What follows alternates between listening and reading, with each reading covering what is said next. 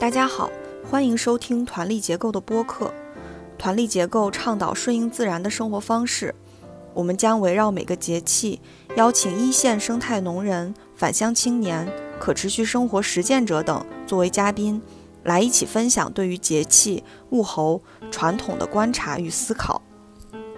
我们先轮流自我介绍一下。哎，大家好，我是于刚，目前住在浙江嘉兴的一个村子里面，主要是做一个家庭农场，然后主要是做呃蚕丝被和杭白菊。我是杜月，目前和一个小伙伴一起在威海的一个乡村生活。大家好，我是月丽，我在深圳啊，我在做梧桐农市集。我们希望传递一些自然、健康、环保的可持续生活理念啊，希望链接到有相同理念的摊主和集友们，一起来共创美好而丰盛的可持续生活。这次是谷雨节气，我们请到了两位嘉宾，一位是陕西绿我农场的大黑老师。大家好，我是来自陕西绿我农场的大黑，我们是在陕西省的泾阳县。种植着一百多亩的农田，小麦和一些香草为主，再加工一些面粉和饼干，实践的是活力农耕的农法。一位是广州银林生态农场的郭瑞，大家好，我是郭瑞，我在广州做了一个生态农场，叫银林生态农场，我们主要种植一些蔬菜跟一些水果。这次节目是关于二十四节气中的第六个节气，也是春季的最后一个节气——谷雨。谷雨是一个反映降水现象的节气，这个时候田中的秧苗出插，作物新种，最需要雨水的滋润，所以降水量充足、及时，谷类作物就能茁壮的成长。南方，特别是华南地区，会开始明显多雨；北方的寒潮天气基本结束，气温回升加快。我在山东威海这边，感觉清明时节一过，就发现那些早开的花儿差不多就陆陆续续开始开了。有太阳的时候就暖和一些，早晚还是挺凉的。但是靠近谷雨节气的这几天，明显感觉气温升得特别快，衣服好像每天都可以少穿一件儿。威海这段时间一直没有下雨，然后也没有看到有下雨的迹象。不知道其他地方有没有观察到谷雨时节气温上的变化，或者是降水上的变化？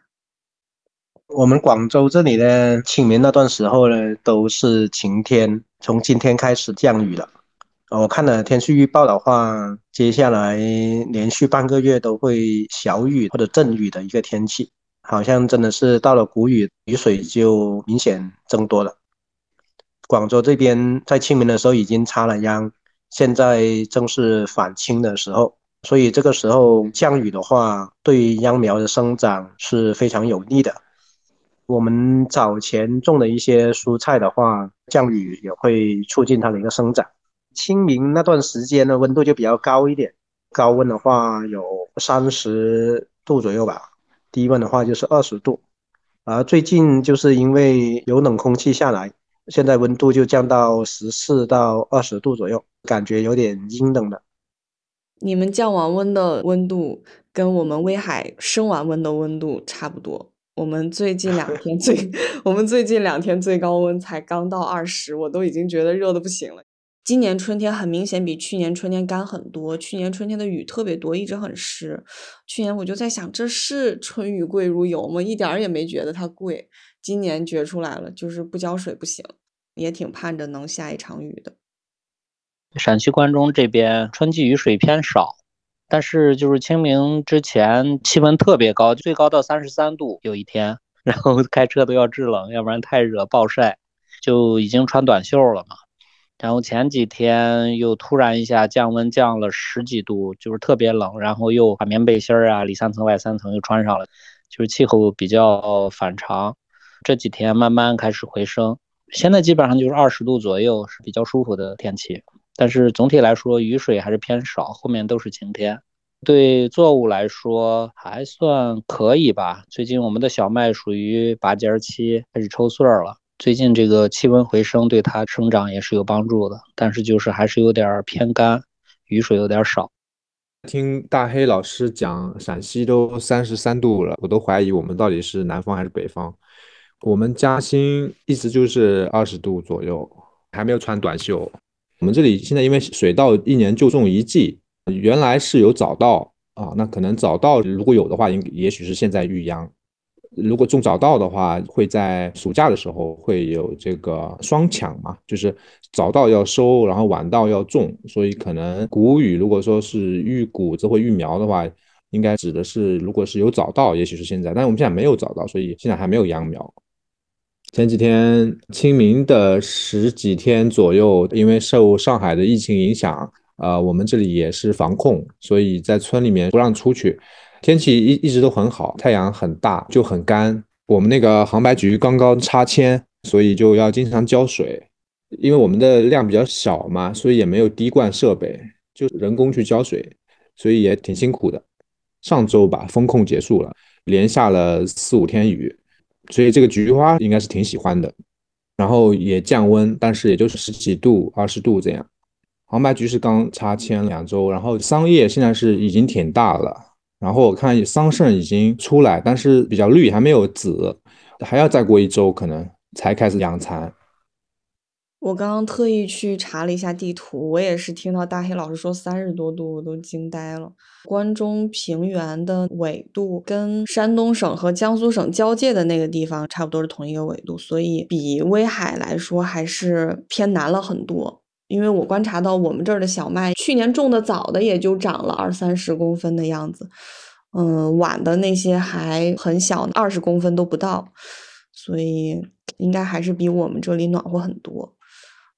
我看预报下一周，哎，这周的后半段基本上就又又要到三十度的这个阶段了，分差就变小了。谷雨过后，基本晚上就在十六七度、十七八度的样子。现在我们晚上还是比较冷的，七八度。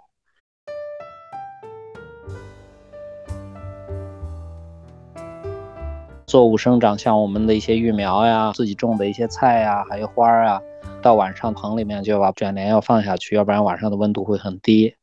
包括前天还有灾害性天气预报，在我们陕西关中的北部偏北，大概距离我们几十公里之外，都有降到零度，就霜冻天气。就如果灌溉的话，就晚上会结冰。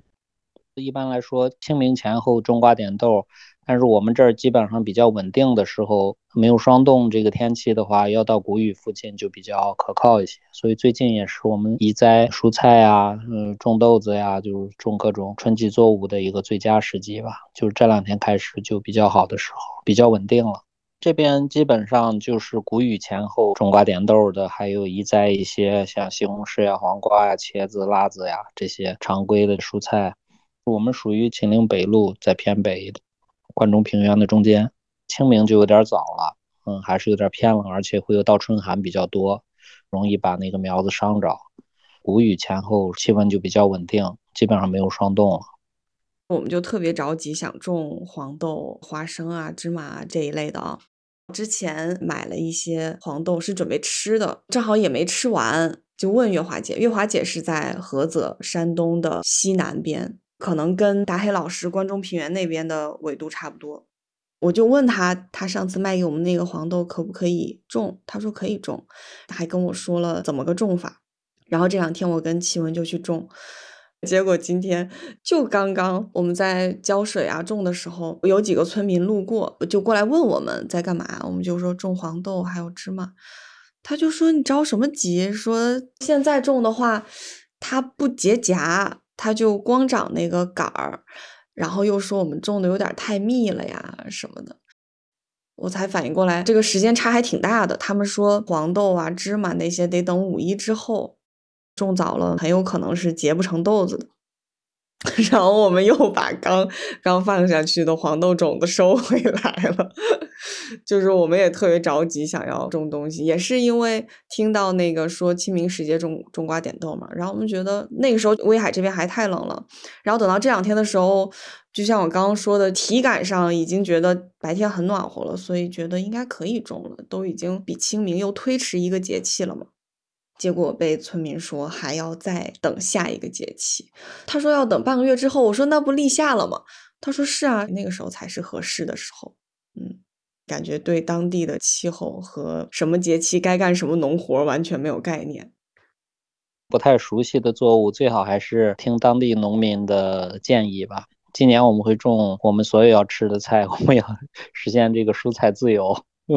以前老是种麦子、种粮食，前几年技术不好吧，还有需很多需要学习的地方，总是手忙脚乱的，顾不上这些杂七杂八的事儿。嗯，现在好像我们周边的菜也不好找了，就是其他农场也在变动，所以我们菜供应不好，有时候还要去菜市场买点菜。我说我们做生态农业的、有机农业的，自己还要去买点别人的菜，太搞笑了吧？所以今年我们也在种，但是真的是如您所说的，我们要向当地老农去学习，他们对这个时节的把握就特别，就每一个物种它都有自己的特性，你早一点晚一点，它都会差别很大。你像我们有些种子上一周就播种了，但是出苗率很低。但是如果气温一回升的话，它就会出苗特别快，最后它结果呀，它的那个收成啊，都会完全不一样。所以还是要多向老农去学习学习，特别是不熟悉的物种。可能每个地方对节气的种植安排都是不一样的。我们这边一般呃插秧都是在清明前后嘛。我现在地里还有一块地，我也是准备插秧的。因为我一直是想做那个鱼稻共生嘛，啊，但是因为前段时间那个挖机坏了，一直没搞好。这两天搞好之后，才挖了一个田，准备明天就插秧。但是我不知道现在谷雨了，在插秧的话有没有收获。现在也是只能够尝试一下吧。像我们这边在清明的时候，如果育秧的话，到一般是四月底再插秧，那它开花的时候刚好会遇到夏天高温的时候。就会不能够结实，所以呃，现在我们插秧比较迟啊，但是我们育秧是在三月初的时候育的，就秧苗的时间比较长，只是种下地的时间可能会比较晚，但是可能它的养花的时候不知道会相差多少吧，啊，所以现在也是在摸索吧。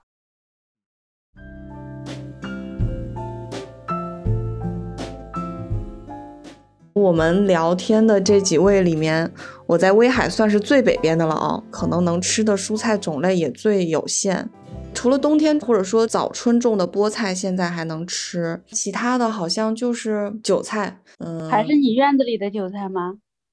对，就是地缝里的那些 先吃，它们长得永远比我种的那些要大。再就是村里有一个大姐，冬天的时候在地里挖坑，叫了一些萝卜和胡萝卜。她前一阵子应该是过清明之后，把它们全都挖出来了，分了一些给我们，现在还能吃。嗯，我看到她正在把收的那些萝卜、胡萝卜就吃不掉的，全都擦丝儿，然后晾干，然后准备剁碎了喂给家里的鸡吃。然后就是野菜了，荠菜已经开花不能吃了，但是蒲公英长得还挺好的，应该可以收一些吃了。还有灰灰菜，有一些小小的也长出来了，好像就是这些。再就是市场上买的，我我那天去镇上的超市也看到了什么丝瓜、什么西红柿，反正市场上是什么都能买到的。但是地里露天种的话，能吃到的种类很少很少。我这边是最南边儿。深圳这边可以吃的菜就很多了，我们屋顶上种的这些菜呀，什么辣椒、西葫芦、小白菜、韭菜、红苋菜，都是长得最好的时候，也就感觉长得好快呀。这些种下去也就是才一个月左右的时间，西葫芦已经长那么大，一个都有两斤重了。我们现在最近都是依靠野菜为生，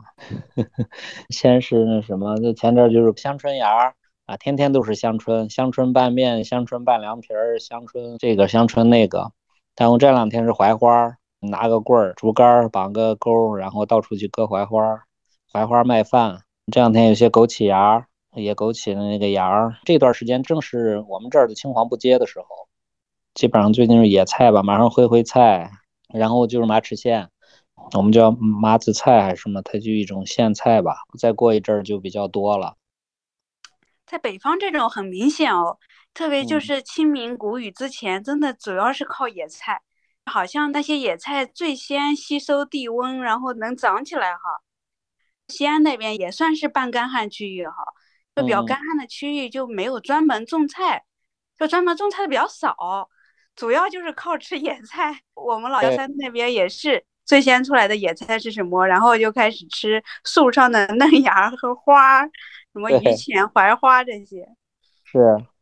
再过一段时间就好了。就是最近雨水也少嘛，雨水一少，路边那些杂草都比较少，还是那种干干的，然后连草都不发出来。但是，一场雨水，它就像疯了一样的下完雨，第二天、第三天去，整个地就是一片绿油油的。其实这个季节就是一遇到水，那个种子好像一找到机会，气温稍微一升高，它就迅速的去发展，就是几乎是一天一个样。嗯嗯，就是聚集了一个冬天的能量，正在等待一个爆发期。是，它是地下部已经先活动了，你看到地上部的时候，它已经努力了很久了。对对对，就像我们的谷小麦，二月份观察的时候，地上苗只有七八厘米、十厘米的样子，然后下面它最深的时候，它已经扎到三四十厘米深。看它整个冬季都在蕴藏，然后到春季它在蓄那个能量，一直在等机会。一遇到合适的机会，特别是雨水、气温，它马上就拼命的生发。就像我们的麦子，呃，一天一个样，你感觉就特别的快。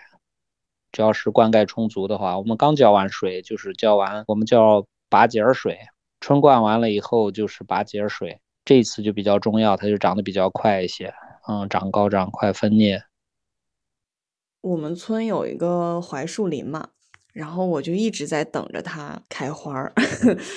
几乎每天都去林子里，但是它现在还是光秃秃的，就是跟跟冬天的时候一样，就什么也没有。但是那个树林里有一些零星其他的树，我看已经发出了一些小的绿叶儿，或者是那种我不知道那个叫什么，就是枝梢那里萌出来一个像花芽一样的一个小小包，但我也不知道它是要长出叶子还是花儿。但是槐树还一点动静也没有，我在这等着吃呢，但是现在还只能吃地上长出来的。是的，要先去吃地上的，先吃野菜。然后甚至要把那个野菜的根挖出来吃，然后慢慢的吃到这个野菜大一点，然后再才会等到树上的嫩芽和花，它是有个次序的。那看来我们这儿就是威海这边跟山东南边，然后或者陕西关中的季节差哦，就是差半个月的时间。等下一个节气，我来看看我能不能 吃上槐花。我们广州这边呢，现在瓜豆类已经开始收成了。现在最早收的是四季豆，还有青瓜也开始有了。接下来就是各种像节瓜、丝瓜、茄子啊、豆角，反正基本上夏天的菜，呃，在这段时间陆陆续续都是已经开花结果，基本上一个星期之后都能开始有的收。所以这个时候也是广州，就是刚好度过了青黄不接的时候，因为我们在清明那段时间菜比较少，呃，现在慢慢就是恢复了，夏天的菜现在都接上了，相对来说是比较丰富的时候。嗯，广东是比陕西这边要应该是早一个多月吧？嗯，应该差不多。我们这边正常来说二月份就是开始点瓜种豆嘛，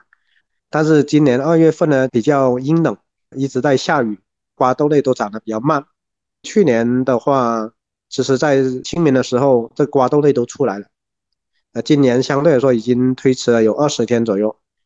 那你说的是露天的还是在大棚里？露天的，虽然也是有棚，但是我们是遮雨棚，只温度是一样的，啊，没有差别。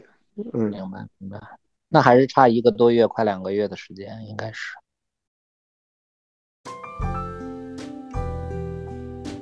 之前要种的菜基本上都种下去了，现在就是除一下草啊，啊浇一下肥啊，整治啊这些，相对来说就是没有那么忙。但是现在呢，我们就是开始想养一点鸭子嘛，因为今年种的水稻比较多，那我就想就大鸭工作吧，就是控制那个福寿螺，所以想养一点鸭子啊，鸭子之鹅啊，这样子就会多一点事情做了。嗯，梧桐岛这边的屋顶农场也差不多。都是在施肥，然后有些草已经长得太高了，就在割草。嗯，它长得很快，这个时期哈，就是要追肥的时候了。呃，是的，是的，很多菜都长得很快，草也长得很快。呃，我们现在像那个地里的野苋菜特别特别多，我们也是作为我们的蔬菜之一可以配送啊，因为野苋菜其实也很好吃啊，比我们自己种的那个红苋菜来说，它的味道更浓。对，而且这个野苋菜不太招虫子，种那个小白菜它就挺招虫子的。那肯定啊，你这个季节其实那个跳甲是很严重的，所以你种十字花科的菜，这个时候就是很多虫。野苋菜啊、苋菜这些是正当时嘛，是合季节的时候，那它虫子肯定就少了。我也有点体会，就是你看野生的这些作物，它其实虫子就特别少，几乎没有虫子。就是我们人工繁育的这些品种。各种各样的作物，其实它即使在当季，它其实也会遇到一些虫害。它具备了一些可能更好、更独特的风味儿，或者说它的产量比较高。嗯，在这种情况下，它肯定会有一些自然的缺失吧，它总会是有缺陷，它可能更容易被自然界去淘汰的这样的过程。其实像病虫害啊这些，其实它就是一个自然自然修复的这样的一个过程。所以。嗯，野生的它还是生命力更顽强，它可能自然更和谐一些。鱼缸那边呢，是桑树芽了吗？呃，桑叶已经很大了，呃，我们再过一周左右吧，可以养蚕了。菜的话，现在还也不是很丰富。我现在地里有生菜，其他的菜的话，就莴笋、野菜，我们这里就是马兰头嘛，就是给之前也讲过啊。我们这里好像别的野菜也不怎么吃，然后现在就是竹笋很多。啊，我们自己做的酸菜啊，也没什么菜了。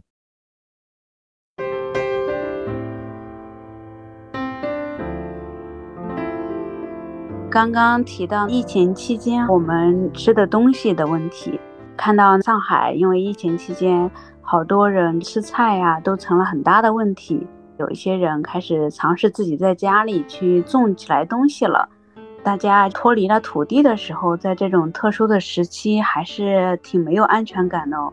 就是在土地上的时候，还是更有安全感一些。就像大家可以去挖野菜吃啊，会有有土地总是会有产出啊这样的。刚才大黑老师说，他们以前的菜都是要去跟别人买，然后现在开始自己种。我也是一样的感受，尤其上海的这个，我觉得感受挺深的，就是，嗯。我们既然离土地这么近，条件这么好，那尽量都是要自己种来吃。如果不能保存的话，就做成发酵食物保存起来。我觉得依托于市场或者依托于这个流通的体系的这些食品，肯定是没有自己种的好。当然，虽然品种没有那么丰富，但是健康还是最重要的。我现在是觉得是这样。城市里边没有这个这么好的条件。现在我看会在阳台上面，就是买一些这个无土栽培的设备，好像有几千块钱的。我看，这个当然是就应急情况下，当然可以，就是说有一些作用。但是既然我们离真实的土地土壤那么近的话，还是那个尽量发挥出来，就是它的作用吧。不止几千哦，还有几万的呢。就前几天听一个朋友说，植物生产机器，它就是一个无土栽培的机器，就是光温水用插电的方式解决的。然后就说要四万多块钱，这个事情也是反映出来大家对于食物的这种期待哈，就是很很希望就是在自己的身边就能够有食物的生产出来。我们最近是在深圳梧桐岛这边做这个屋顶农场嘛，招募志愿者的方式在做这个农场的。然后就有特别多的人报名，我们本来是只想招十个人，结果就有一百多人报名，就是想要来屋顶农场来种菜，不管是周末还是非周末，都有人想要来。看到大家在土地上去劳作的那个状态，哈，就是很踏实的，感觉到人对土地的这种需要，哈，就是在土地上能给到大家这种安全感。看着植物这样一天一个样的去生长，哈，就是给人那种向上的感觉。做农业这个事情，让我觉得我跟植物好像是在并肩作战的那种感觉，就是你把它种上了，然后它就开始长，过几天再去看，它长得很快，一天一个样的越来越大，就是它也是一个生命，然后在一起生长的这种感觉。嗯，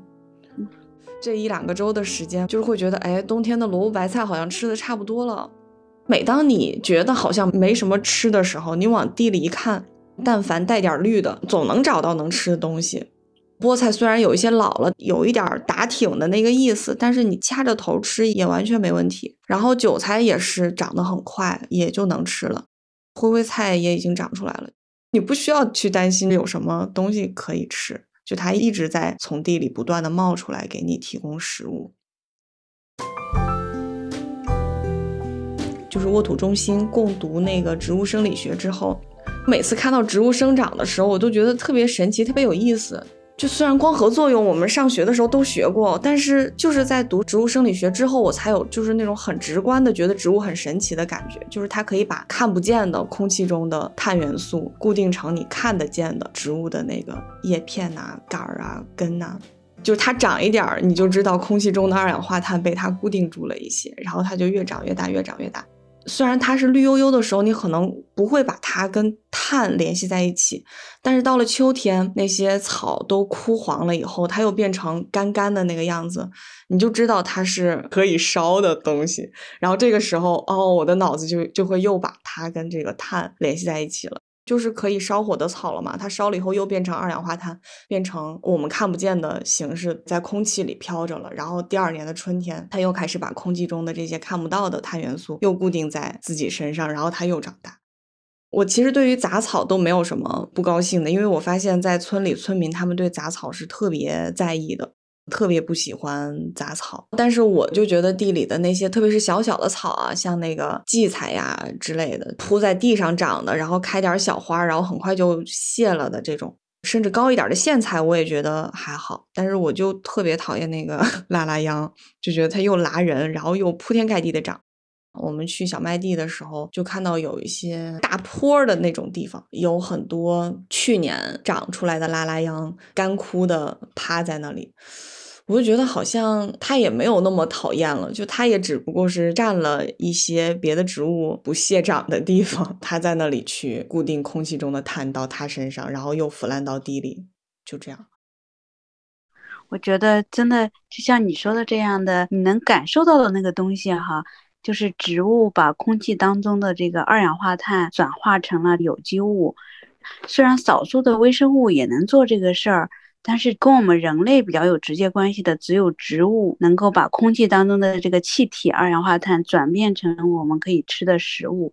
这是一种植物这个生命体才可以做的事情。所以就不管是草啊，还是其他的植物作物啊，都在做这样的一件事情。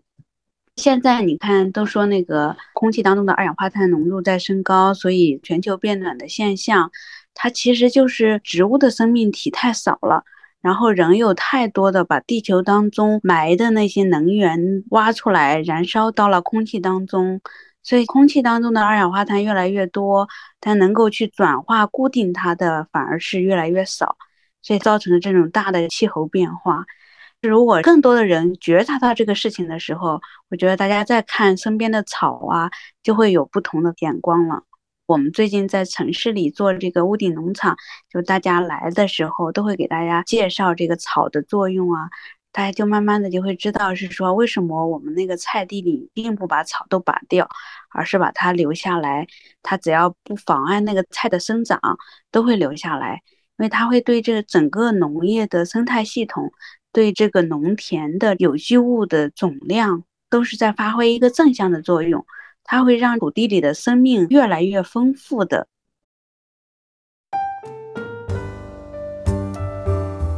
前两天在我们家房后看到一个大叔在背着一个水箱吧，在打除草剂。就是我租的这个院子跟后边邻居的院子之间贴墙根底下那种地方，就几乎就是一些碎石子儿缝里长出来一些荠菜啊什么的，他都在打除草剂。我就觉得特别特别不能理解，我就去问他，我说为什么这儿也要打？他说上面发了药下来，就这个除草剂，镇上然后区里市里时不时的就会来检查卫生，检查村里的卫生就是检查这个杂草。我说路边的杂草就算了，虽然我也不理解为什么树下长草就是不干净就是不漂亮，就是贴墙根底下那么一点碎石子儿上面长的草，你也有必要打吗？他说：“就是检查卫生不干净就会被说，哎呀，然后我就挺难受的。其实去年我们家房子旁边，因为树底下有一点空地可以种菜，然后我们种了，但是 长得不好，特别不明显，就被打了除草剂。我还特意找房东跟那个村里打除草剂的这个工作人员去说，我说我们树下虽然没看出来种了什么，但我们确实种了东西，不要在这儿打除草剂了。他说好。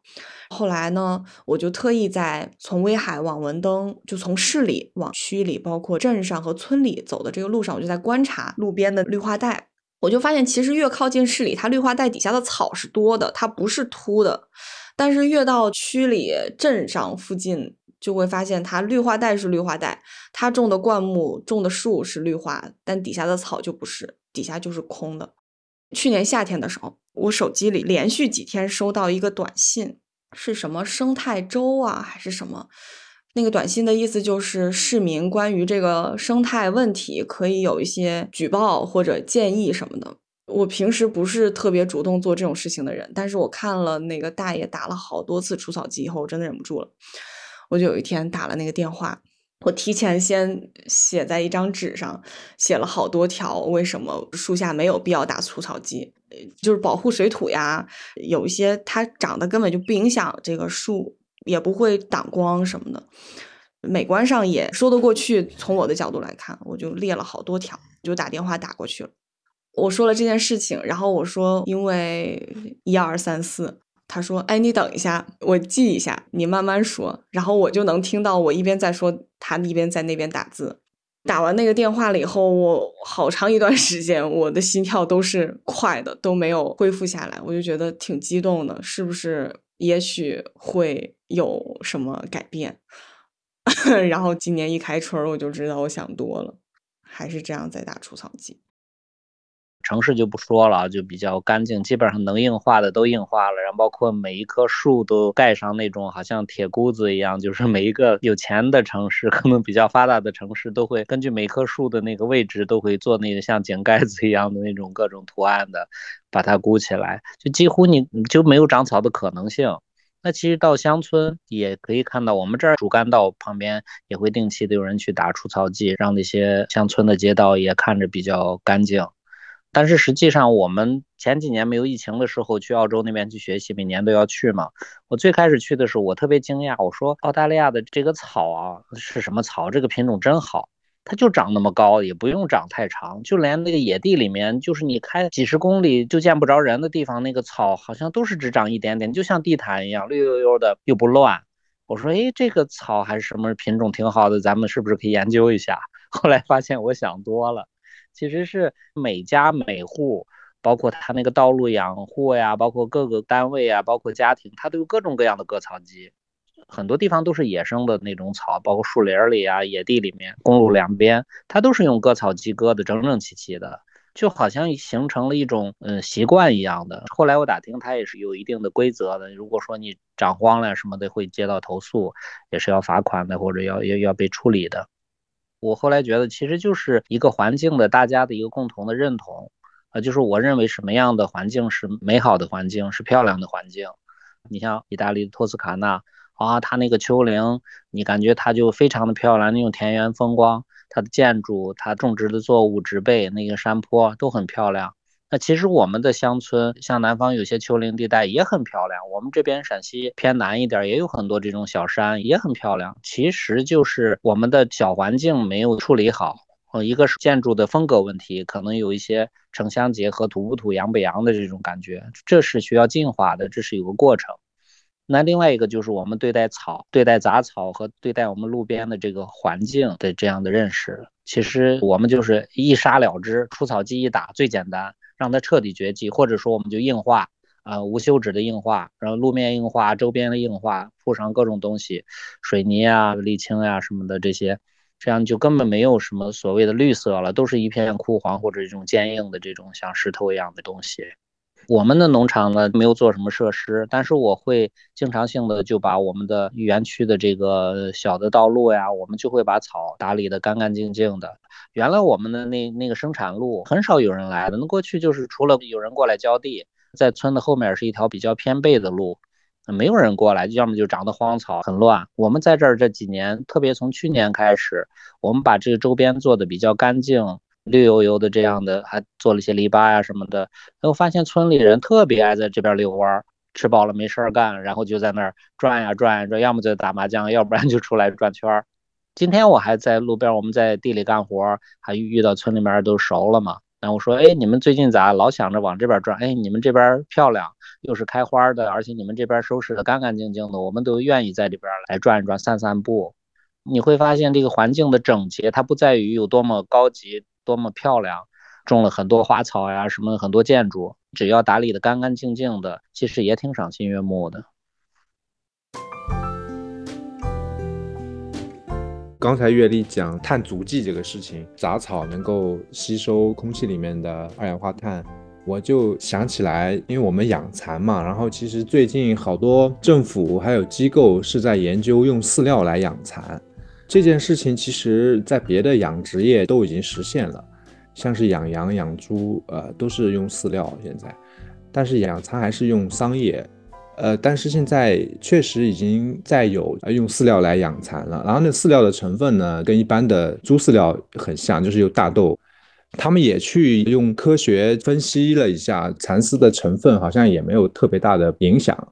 但也有可能是有些东西没有研究出来，但是大的指标什么的没有什么影响。也就是说，你可能穿在身上没什么差别，但是环境的影响的话，消费者一般不太会感觉到，就是说。因为蚕需要吃桑叶，那桑叶它是可以吸收这个二氧化碳的。但是如果用饲料的话，它就没有吸碳这个环境的作用了。所以，我们传统的一些农业，实际上它本身就有减碳的这么一个作用的，但是它就没有被重视。这个产业本身更重视的是效率，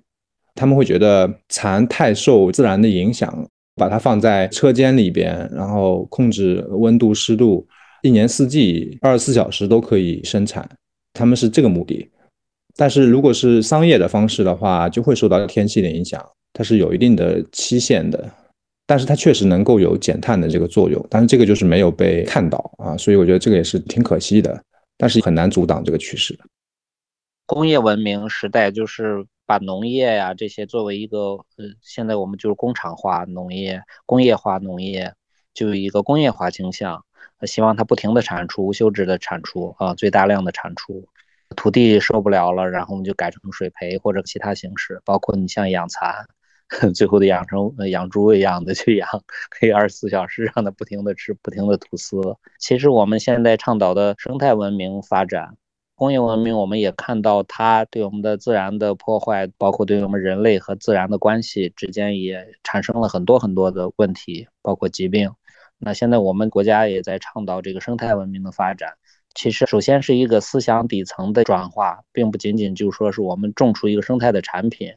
嗯，只是一个概念，而是从我们的底层认知里面就要有这种和大自然去协作的精神。没有这个理念的支撑，那其实你做什么事情，它都会受固有的思维。可能我们从小接受的教育，它就是这种工业化的割裂的思维，特别在农业领域，包括教育啊，包括医疗呀。这个方方面面，这些和人的生命相关、和自然的这种生命流动相关的这些领域里面，啊，这也是需要去逐步转化的一个过程。所以，可能我们现在给大家去吃一个呃生态的食物是比较直接的，但是我们其实从各个方面，特别是教育，我们向面向未来的教育应该是什么样的？我们生态的文明的发展。就我们这一代人去努力，我们现在都几十岁的人了，我们其实后辈要有力量来实现这个生态文明的发展，要更多的孩子去看到大自然的是怎么去运转的，去让他们接触土地、接触自然，他们才会知道发生了什么。包括我们的教育的一些模式转变，其实这是一个很缓慢的过程，但是也是必须人类要去面对的这样的一个问题。要不然，你想直接的、命令性的、政策性的去让它去转化，其实是非常困难的。我们作为生态农人，其实这方面要做的工作是非常多的，因为我们是最直接的接触到土地的人。大黑老师说这个底层认知的这个问题，哈，确实从城乡的分割之后，就是人的分工越来越细，就越来越分离了，越来越难看到整个整体了。到现在会看到大家对于这种生命的漠视，也会把植物看成一个工厂里的一个产品一样的东西，就拿机器来生产它，就越来越没有生命的那种感觉了。呃，相对于认知来讲的另外一面的话，应该是要找回那种感受力，就是去感受身边的生命，以尊重生命的这种角度来开始这种转变吧。大家真的在把这些东西看回是生命，然后会去尊重它的一个自然的生长的节奏，也会看到其实人是不可能脱离自然而生存的。特别是这一场疫情，我觉得也是给大家的这种提醒，就是我们跟自然之间的关系到底应该是什么样子的。我们最近在村里老会和村民聊天嘛，他们说：“哎呀，你们城里人真是可怜呀，缺这少那儿的。”我们看一些媒体上，哎呀，城市的人，特别最近的上海，包括我们西安前段时间的封城，最极端的就是有些年轻人自己居住。他连饭都不会做，家里厨房连锅都没有，甚至连天然气都没有开通。他们饿的到什么程度？就到在在小区里面群里面要饭，就说谁家里有一口饭吃，哪怕有一个馍馍，让我吃饱，让我不饿肚子。方便面都吃光了，但是这小区是封的，什么也买不到。那刚开始的一段时间，就不要说是我们能吃到吃好或者怎么样，就是把饭菜拿来他都做不熟。他家里连 气都不通，连锅都没有，宅在家里面就是四体不勤，五谷不分啊。我们在农村的时候就跟那个大爷大妈的聊天，他们说：“哎呀，你们待在这儿肯定比你们城里待着舒服吧？”我说：“就是就是。”以前他们其实都挺羡慕城市生活的，都希望子女去进城。但是现在，你像我们村里面一封村就不允许城里面的这个子女呀回村子了，说害怕疫情传播嘛。就突然发现，都城里人有一点农村关系的，都希望回到农村。他们觉得农村是最安全的，而且最起码是有吃有喝的，哪怕摘野菜呢，都会有饭吃，饿不了肚子，而且也相对比较自由开阔。这时候，人们对乡村那种乡恋啊、乡土的情怀，可以带出来很多这样的一些感受。嗯，这是我在农村待的最近听到的最多的话题。嗯，城里的孩子都希望回来 躲一躲疫情。农村的人，他们再也不向往说，哎呀，城里人那么好，那么好。其实觉得还是农村挺好的。特别现在国家对农村的基础设施的建设，道路呀、电力呀、天然气都通了，包括我们暖气也通了，我们都配的有锅炉，政府投放的，叫冬季也不会冷。其实农村越来越好了，嗯，城市的发展其实也遇到它的一些瓶颈，特别遇到这种大的灾害啊、灾难的时候。其实真正才显出我们的乡村的这种包容性和它的优越性。嗯，是的，我觉得乡村会更有这种缓冲的能力吧。像我们广州这段时间，其实病例一直有，也是挺紧张的。特别是上周的时候，广州市区那边他们就在哄抢蔬菜啊，就是囤菜。而我们在乡下的话，根本就一点都不担心。嗯，因为其实各种吃的完全就是不用担心的。农村那些每家每户都会养一点鸡啊，还有种点菜，都会有一点粮食，根本就不需要说去囤积。所以我觉得生活在农村也是挺幸福的啊。我感觉是城市，它需要靠很多市政的资源去维系它的运转，不管是医疗上的、教育上的，然后包括电啊、水啊这些。但是乡村自己掌控的就更多一点，不管是吃的、用的，你想想，每一个农村的平房里面都放着很多很多工具。我们才在这儿住了一一年多吧，我感觉我们家的工具已经比我爸妈家的多很多了。就是很多事情是我们可以自己做的，或者我们知道要做什么事情需要什么工具，我们可以去找村里的谁借。我们家到现在都没有通那个天然气，我们也没有买煤气罐来用，就一直是去捡柴来烧的。就一开始是房东留下了一屋子柴，然后我们把那一屋子 烧完了以后，就去林子里捡柴烧，就是取暖啊、做饭啊什么的。这个来源是我们自己可以把控的，就这也是安全感的一个来源。然后刚刚听到大黑老师说那个村民对于住在城里和住在乡下的观念的转变以后，我才突然意识到，因为疫情的原因，我已经四十天没有回呃威海的家里看我爸妈了。这么长时间，我妈只问过我一次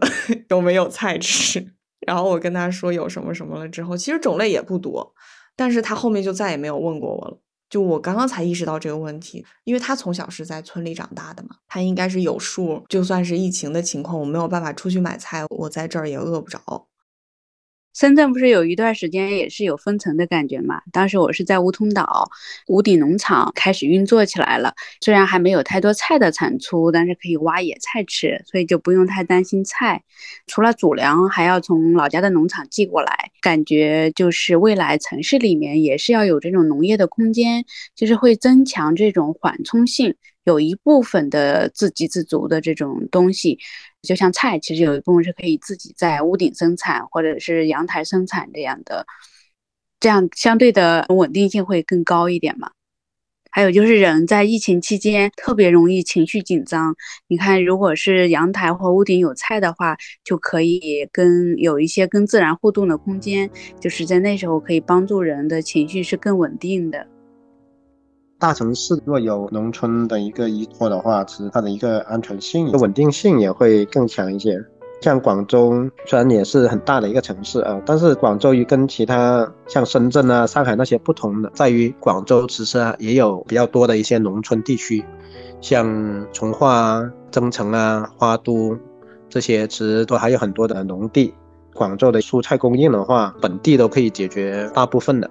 所以，人家就说，就算广州封城的话，当地蔬菜能够满足当地的需求。城市的话，不能够只是有只有城市，还是应该确实是要保留一些农村土地。好像之前的几年都一直在讨论说这个空心村的问题哦，就是大部分人都开始脱离乡村，然后去城市里工作嘛，然后很多地都抛荒了。因为做农业的收入不能支撑现在各方面的生活成本，未来的一种发展的格局应该是能够让更多的人在乡村也能生活得很好，这样就可以保住乡村的稳定性哦。